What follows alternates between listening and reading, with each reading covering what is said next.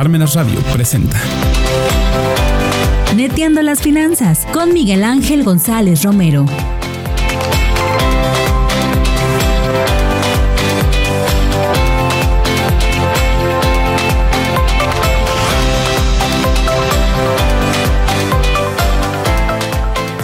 Hola amigas y amigos de Neteando las Finanzas, ¿cómo están? Muy buenos medios días. Ya es mitad de semana y además está acabando el mes. Soy Miguel González y me encanta que estemos aquí de nuevo eh, platicando una vez más en Neteando las Finanzas. ¿Cómo van ustedes con sus declaraciones anuales? Ya estamos a nada, se nos vence el próximo lunes 3 de abril. Afortunadamente el 31 va a caer viernes y entonces por código fiscal de la federación recuerden que nos vamos al siguiente día hábil, así que hasta el lunes 3 de abril tenemos para estar sufriendo las anuales. Cuéntanos ahí, ponnos en tus comentarios cómo vas, cuántas te faltan, cuáles son los problemas que has tenido y bueno, pues también parte de esta chamba que estamos haciendo, siempre frente a la computadora, sentaditos y demás, pues estamos depreciando, dijéramos los contadores, uno de nuestros activos más valiosos que es la vista. Así que eh, hoy, hoy quiero que, le demos la bienvenida a, nuestra amiga Alejandra Longi. Hola, Ale. ¿Cómo estás? Qué gusto estar acá. Muchas gracias, por la invitación. Gracias a ti por, por abrir, parte de tu agenda y estar con nosotros. Gracias. Pues eh, aquí estamos. Oye, Ale, hoy es muy frecuente ver personas con lentes. Incluso hoy tenemos una gran variedad de, productos, ¿no? Este, y también es muy frecuente escuchar frases como, oye, este, creo que no estoy viendo bien, me están llorando los ojos, se me irritan mucho los ojos, pero pensamos que es nuestra chamba, que es parte de nuestra chamba, ¿no? Por ejemplo, te, cuento una de nuestras experiencias, nosotros como contadores, ahora que estamos hablando de, las declaraciones anuales, pues hay veces que te avientas 14 horas frente a la computadora, frente al monitor. Desgastante. Y entonces llega al final de la noche que dices, ahí ya veo como borroso. Y dices, bueno, pues es que es, es normal, estuve tanto tiempo ahí, ya estoy cansado y demás. Pero, ¿realmente será normal o no? Mira, lo que tú comentas es completamente real. O sea, tú vas por la calle y cada vez ves más personas con lentes, ¿no? ¿Qué está pasando? Pues sí, hay una necesidad creciente de lentes. De hecho, la Organización Mundial de la Salud, ya ves que les encanta hacer predicciones para el futuro y cuentas, pues sí, también en el sector de la salud también han hecho ahí sus predicciones y se calcula que en el 2050 más de la mitad de la población será miope. ¿Qué quiere decir esto? Pues que necesitaremos lentes. Y precisamente la persona adecuada, el personal adecuado para atender esta necesidad creciente, pues es el, experto en la salud visual, que es el optometrista. Te quiero platicar un poquito qué es lo que hace el optometrista, ¿no? Porque hay un poquito de desinformación ahí. El optometrista pues es más que la persona que te pone lentes uno tras otro y que te hace la pregunta más difícil del día. ¿Con cuál ves mejor? ¿Con el lente 1 o con el lente 2? Va más allá. Y así ves mejor, más claro, más oscuro, sí. Y te quedas, a ver, ¿me lo repite de nuevo? sí, las veces que necesites. Pero va más allá. En realidad el papel del optometrista es fundamental para evaluar tu salud visual, porque no tan solo va a medir si necesitas lentes o no, que esos son los problemas refractivos, ¿no? Lo que, los que algunas veces hemos escuchado, la miopía, el astigmatismo, la hipermetropía, que en realidad son deformaciones en el ojo que lo que provocan es que la luz no esté llegando de manera correcta a la retina y por lo tanto pues hay una, un desenfoque. El trabajo del optometrista es identificar si tu visión borrosa se, se debe a esta deformación, a cuál y cuánta graduación. Y si no se debe a eso, pues es el indicado para remitirte al especialista. ¿No? Que sería el oftalmólogo que ya podría tratar, revisar el fondo de ojo, detectar si se está presentando alguna patología, alguna enfermedad y pues tratarla. Aparte de medir eso y de poner lentes, que es una prótesis visual, también eh, lo que hace es eh, determinar si tienes algún problema en el contraste del color, lo que conocemos como daltonismo. También mide si hay alguna desviación ocular, si alguno de tus músculos que están sujetando el ojo están jalando más de lo normal y por lo tanto hay una desviación visible este, está capacitado para detectarla y tratarla. Pero también hay desviaciones que no sabemos, no se ven a simple vista, se llaman forias. El optometrista también está capacitado para detectarlas y poner la compensación necesaria. Esas forias, aunque no son visibles, sí te causan mucho cansancio visual, principalmente de cerca. También está capacitado para medir tus campos visuales, algo que a lo mejor no, no estamos muy enterados, pero por ejemplo las personas que em, tienen que manejar en espacios cerrados, se les hace pruebas cada determinado tiempo para ver que el campo visual esté completo. El optometrista lo mide también. También puede eh, adaptar lentes de contacto de manera correcta, porque no solamente es ponerte algo en el ojo y ya, no, tienes que ver calidad de lágrima, tienes que ver la curvatura de tu córnea, todo eso hace el optometrista. Y bueno, al final también está capacitado para dar terapia visual, algo que no se ha comentado mucho y es una gama muy amplia.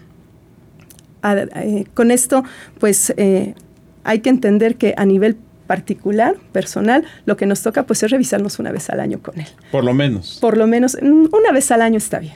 Una vez al año está bien.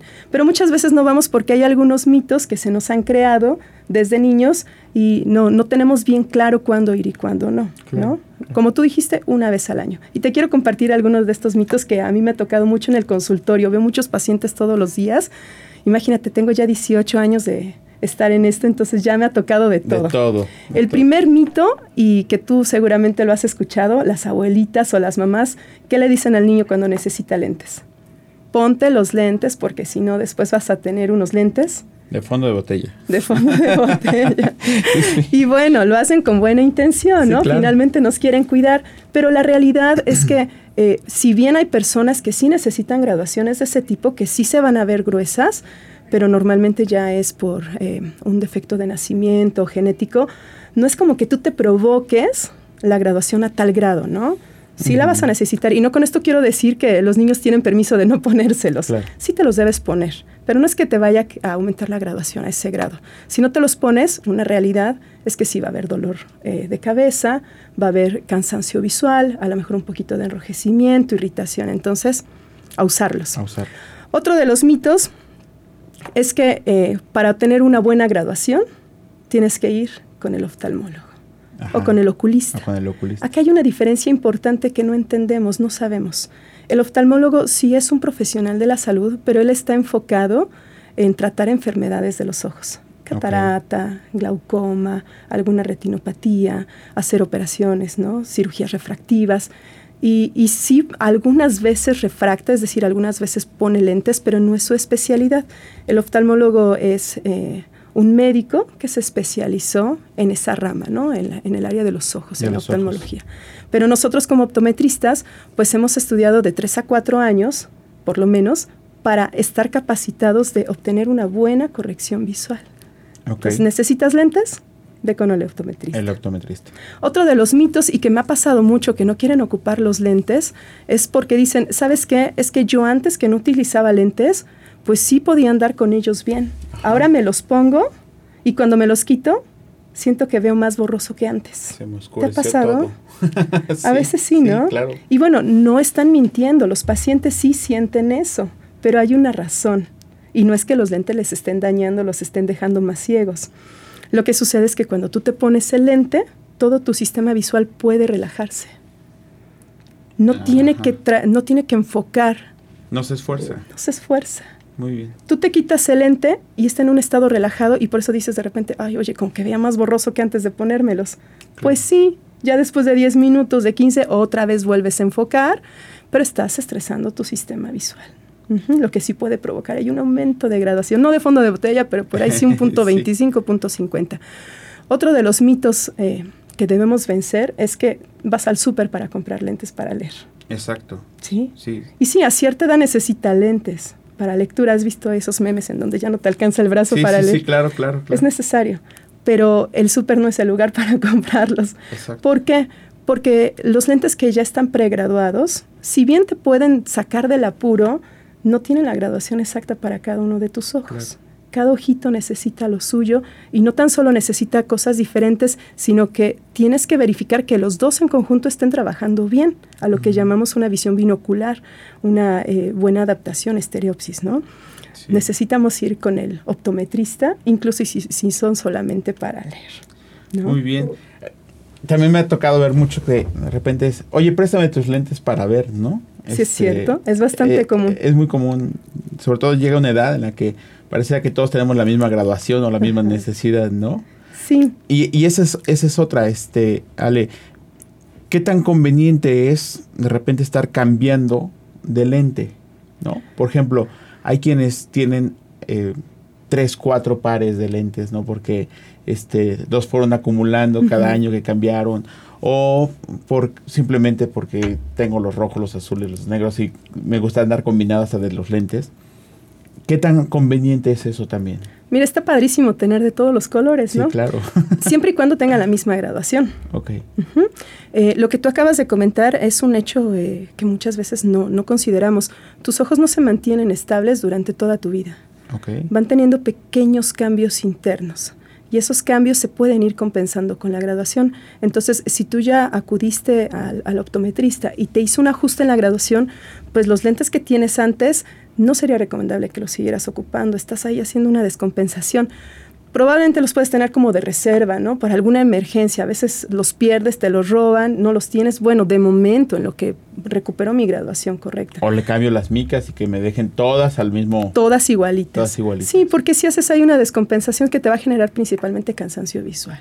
Ok, uh -huh. perfecto. Sí, ahora, de aquí eh, creo que es importante también dar algunos consejos preventivos. Sí.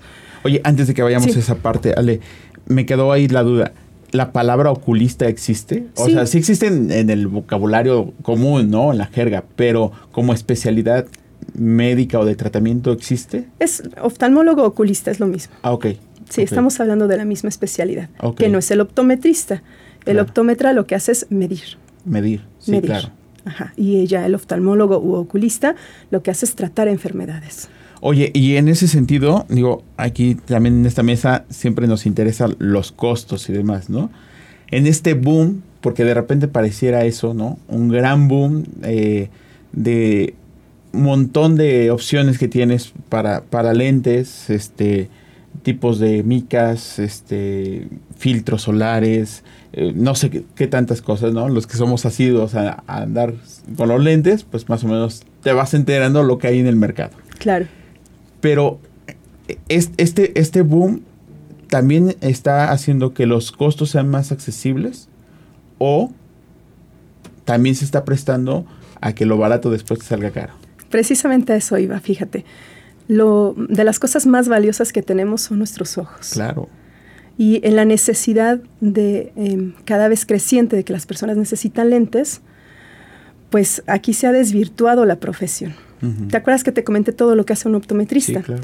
Normalmente eh, más del 40% de la población está asistiendo con alguien que no es un optometrista, alguien que se capacitó al vapor.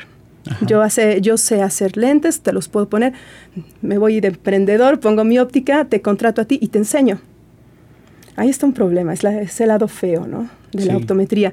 Eh, esto sucede por diferentes factores. Lo primero es que no hay mucha oferta para capacitarte como optometrista. En realidad hay muy pocas escuelas y por lo tanto pues te quedan lejos. Si no, si no estás cerca de ellas no claro. está muy complicado ir hasta allá. Claro. La otra es que estamos en pañales todavía en legislación. Apenas en el 2015 se reformó eh, pues el artículo en donde el optometrista o la profesión de optometrista entra dentro de las profesiones que necesitan una cédula profesional para ser ejercidas. Pero es apenas en el 2015. Para que eso llegue a todo el país está complicado. Mientras, mientras hay una amenaza real a la salud visual de, de los pacientes. Lo barato sale caro. Sí. Necesitamos estar seguros de estar asistiendo con un profesional de la salud visual. Precisamente como hay tanta demanda, pues los costos se abarataron pero mm, lamentablemente también la calidad se abarató. Uh -huh. Sí, hoy, hoy pasas por cualquier lado, ¿no? A veces hasta en, en, los corredores de los de las plazas comerciales te dicen, este, te hago el examen de la vista gratis, ¿no? Y híjoles, sí, y aquí, híjoles, hay una frase que o el tema de o el tema famoso de te hago la te hago tu tu estudio de la vista con computadora, ¿no? ¿Y sabes qué tenemos aquí? Ya no tenemos optometristas, ¿no? Sí tenemos, sí. tenemos personas que venden lentes. Exacto. Es un problema real. Se está tratando de legislar. Va, uh -huh. Vamos en buen camino. Vamos por ahí. Por lo menos ya hay una reforma, ¿no? Claro. Por lo menos se está avanzando. Pero ahora de manera individual sí tenemos que tener cuidado en manos de quién ponemos esto que es tan valioso. ¿Y hay alguna ojos. forma de, de, saberlo? O sea, de decir, bueno, el que me está tratando realmente es un optometrista. Qué buena pregunta. ¿Te acuerdas de todas las pruebas que, perdón, te dije que se hacían? Sí. ¿Cuántas veces has asistido a un lugar en donde te hagan todas esas? No, yo, yo llevo años. Bueno, pues por ahí yo podemos que empezar. dos veces me han hecho todo lo que me dijiste, ¿no? Por ahí podemos empezar, ¿no? Sí. Un optometrista no va a estar interesado en venderte unos lentes solamente. Claro que es parte de la manera en que Claro. obtiene recursos, pero el optometrista está interesado en tu salud visual, en medir todos estos campos. Ahora, es un poco complejo estarles pidiendo su cédula profesional, por eso es que ha habido tanta tanta oferta, ¿no? Pero es una oferta desleal. No, no, no están, no están capacitados en realidad. Ok. Por ahí va la legislación. El optometrista, así de bote pronto, si yo llego a una óptica, por ejemplo, y digo, quiero que me hagas mi estudio y demás, aparte del el portafolio lleno de lentes, ¿no? Este, y el proyector que me va a decir, este, ahora dime qué letra es, qué número es y demás, algún otro elemento como para decir, sí, estoy en buenas manos. Mira, em, debe tener algo que llamamos retinoscopio, por ejemplo, que parece algo muy simple, pero en realidad es parte fundamental de obtener una buena graduación. es un aparatito que emite una luz y por medio de lentes vas midiendo cómo está llegando la luz a la retina y puedes obtener una graduación. El famoso examen por computadora también es bastante útil, es parte de la medición objetiva de cuánto necesita mi paciente de graduación. Pero después de eso hay muchas otras pruebas. Eh, un aparato que llamamos pupilómetro, que mide tu distancia tanto interpupilar como Ujú. nasopupilar. ¿no? La lámpara de mano, que parece algo muy simple, pero tiene diferentes Usos. Sí, y bastante útiles, ¿no? Algunas pruebas más, eh, como que te hagan pruebas eh, bi- eh, bicromáticas, por ejemplo, que normalmente no te la hacen de rojo-verde. em, pruebas como cilindro cruzado, que normalmente no te lo hacen. Mm, sí, la, la verdad es que la calidad la vas a ver en toda la, la gama de pruebas que te van a hacer. Perfecto. Oye, y hay, hay también ciertos mitos, ¿no? O realidades, tú ayúdanos en esa parte, sobre todo en, en una edad muy temprana, estoy hablando de los niños, ¿no? Yo me acuerdo que cuando nos acercábamos a la televisión o al celular o a la computadora, mi mamá nos gritaba y nos decía, quítate de ahí porque te vas a lastimar los ojos, te vas, te vas a terminar con de fondo de botella. ¿Es cierto? Sí, Sí. pero no terminas con lentes de fondo de botella. Pero sí con lentes. sí vas a generar un cansancio. Fíjate que el ojo está diseñado para enfocar a diferentes distancias, pero pues tiene ciertos mecanismos para lograrlo. Cuando tú estás enfocando a una distancia próxima, pues estás estresando el, el sistema visual, lo estás forzando a enfocar aquí. Ahora, no pasa nada si lo haces por un lapso de 20 minutos y vas dejando descansar unos 20 segundos, ¿no? A lo que llamamos gimnasia visual. Pero cuando ya pasas demasiado tiempo a una sola distancia, no le das oportunidad a tu sistema visual de relajarse. Precisamente por eso la, la estimación de la OMS, ¿no? De que para el 2050 el 50% de la población o más va a necesitar lentes por el exceso de acomodación a distancia cercana. Entonces sí, ¿Cuál sería como una distancia mira, óptima? lo mejor sería más de 60 centímetros. Es inevitable que tengas que estar por algunos lapsos prolongados en la computadora, como tú me decías, ¿no? Ya los trabajos de oficina son muy comunes, pero pues hay algunas, eh, algunas acciones que puedes tomar para relajar tu sistema visual. Yo lo concentro en tres cosas. Primero, ocupar el lente correcto, un lente que realmente bloquee la luz azul que está emitiendo la pantalla. Ahora los conocemos como anti-Blu-ray. Primero. Segundo, lubricar. Porque cuando estamos mucho tiempo observando algo, inconscientemente parpadeamos menos, sí. La tele, manejar, el cine o la computadora. Entonces necesitamos unas buenas gotitas lubricantes. Y el tercero es algo que llamamos gimnasia visual, que es algo bastante simple. Por cada 20 minutos trabajando a una distancia próxima, voltea y ve a tu oficina 20 segundos lo más lejos que puedas ver. ¿Sale? 20 Ok. por 20. Ahí está una neta importante, amigas y amigos de Entiendo las Finanzas, ¿eh? Por cada 20 Por minutos. cada 20 minutos son 20 segundos de relajación a una distancia lo más lejos que puedas ver. Si tienes una ventana, pues asómate por la ventana un ratito, ¿no? Ok, ok, Sí. gimnasia visual. Gimnasia visual. Pongan Así sus alarmas cada 20 minutos, este, ¿no? Así como de repente tenemos aplicaciones que nos dicen, te tienes que mover, no has tomado Sí, un vaso agua, de pues agua. así. 10 este, sentadillas, 20 sí. minutos, 20 segundos. 20 minutos, 20 segundos. Muy bien. Así Muy es. bien, Ale. Y bueno, de algunos de los consejos que te comentaba es que las personas, por ejemplo, que tienen diabetes, entre más años tengan con esta enfermedad degenerativa, pues más probabilidad tenemos de tener una enfermedad que se llama retinopatía diabética, que al principio es silenciosa, ese es el problema. Cuando ya te empiezas a notar que tienes problemas de visión es porque ya está en un grado alto y a veces ya no hay una marcha atrás, ¿no? También las personas que tienen eh, hipertensión arterial alta, no controlada, también deben hacerse un examen primero con el optometrista, que somos los de primer contacto, y con el oftalmólogo también una vez al año para hacer revisión de fondo de ojo.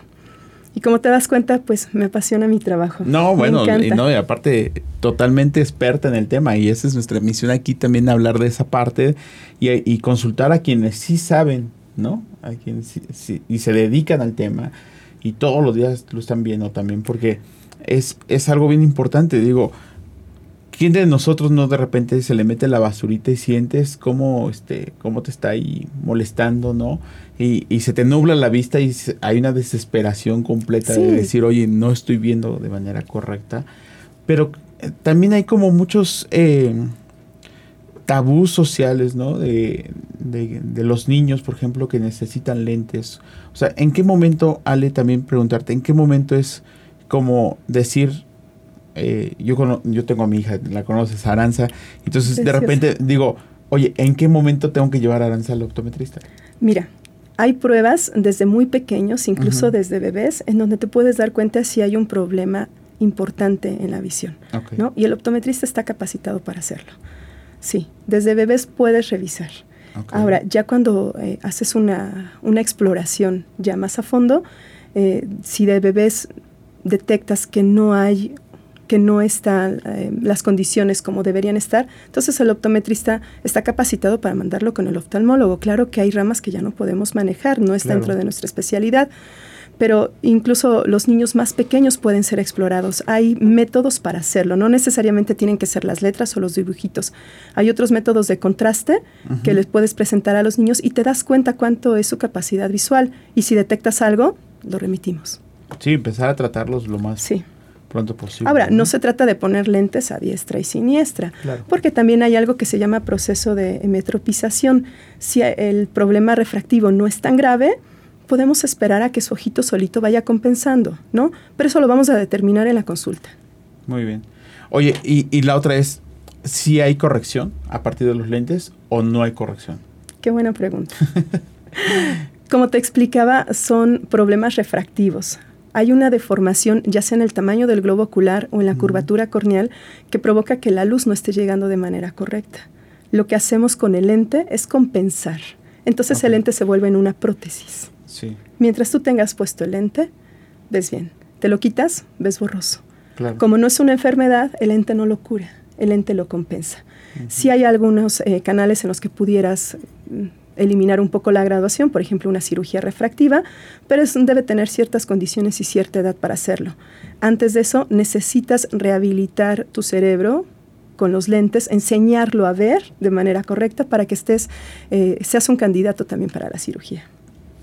Otro elemento que, que me salta ahorita, me acuerdo de todos los que amigos, familia que tenemos lentes, de repente es, oye, ya me cansé mucho con esto, voy por los lentes de contacto, ¿no? O yo no me gusta mi cara, cómo se ve con lentes, voy por lentes de contacto. Es una práctica creo que ahora muy, muy frecuente también, pero hasta dónde el lente de contacto es una buena alternativa o, o es también una prótesis de por vida. El lente de contacto es una excelente opción, ¿sí? siempre y cuando sea bien adaptado.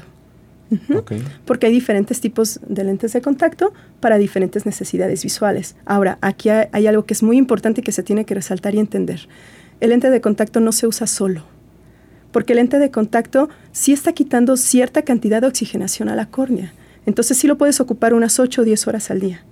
Pero y después de eso, necesitas tu lente aéreo. Entonces el lente de contacto va de la mano con el lente de armazón, con el lente aéreo tienes que dejar descansar la córnea.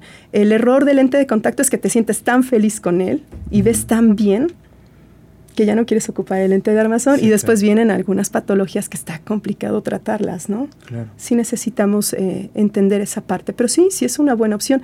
Incluso alguno de los mitos de los lentes de contacto es que los niños no los deben ocupar, pero ¿qué crees? Es una buena terapia también para ellos. Hay ciertas condiciones, hay ciertas graduaciones en las que el lente de contacto va a ayudar en la terapia de, rehabilitación del niño. Sí, es una buena opción. No usar lentes cuando los necesitas tiene consecuencias. Sí, sí, las tiene. La principal es mucho cansancio visual. Ok. ¿Sale? Eh, dolor de cabeza, irritación en los ojos. Y sí puede aumentar tu graduación, punto 25, punto 50, no de fondo de botella, sí te puede aumentar por el exceso de acomodación que estás haciendo. Aquí donde yo veo un problema más grave es cuando un ojo ve bien y el otro no. Porque muchas veces no te das cuenta. A mí me ha tocado en el consultorio, sí, el cerebro lo que hace es la ley del mínimo esfuerzo. Si algo no me sirve, lo desecho. No voy a perder tiempo ni energías en tratarlo de recuperar. No. Me ha tocado en el consultorio es muy frecuente que el paciente llega y le pregunto, ¿cómo ve de lejos? Bien.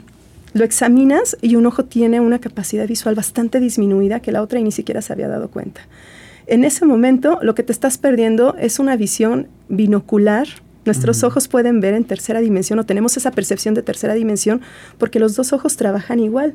Pero si uno no trabaja igual que el otro, te pierdes esa, esa capacidad y muchas veces no te das cuenta, es como si te tapas un ojo y ves con el otro, ves en un solo plano, pero están tan acostumbrados que no se dan cuenta. Ahí es donde me parece em, más importante detectarlo desde etapas tempranas porque hay cierta rehabilitación que se puede dar para que el cerebro sí ocupe ese ojo. Perfecto. Ale, hay muchísimas cosas de qué hablar, ¿no? Y yo creo que este ahorita en los comentarios habrá que ver si también alguien ya nos está preguntando ahí o, o así mismo se está preguntando, ¿no? Este, si lo necesitaré, no lo necesitaré, este, o me identifique con el comentario de Ale y demás. ¿Dónde te podemos encontrar, Ale? ¿Dónde puedes consultar? ¿Te dedicas también a la consulta? Me sí, claro. ¿no? Eh, las mañanas trabajo en una clínica eh, y en las tardes atiendo un consultorio particular, en mi propio consultorio.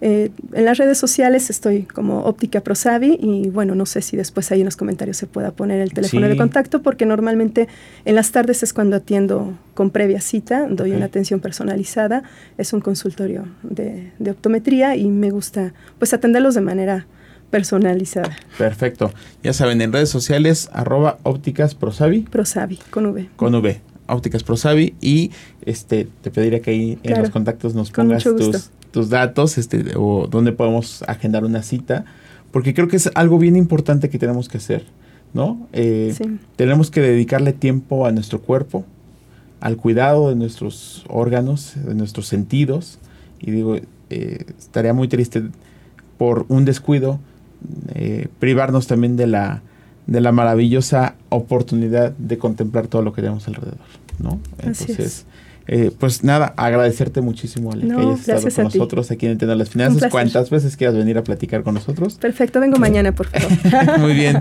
agendado, agendado ya. Este, le vamos a poner su programa aquí. Ale. Así que muchísimas gracias, Ale, por, por estar con nosotros. Éxito en todo y, y, bueno, pues gracias por los, por los tips también. Con gusto. Y amigas y amigos de Entiendo las Finanzas, muchísimas gracias a ti por el favor de tu atención. Nos vemos la próxima semana en esta mesa donde estamos preparados para todo. Chao.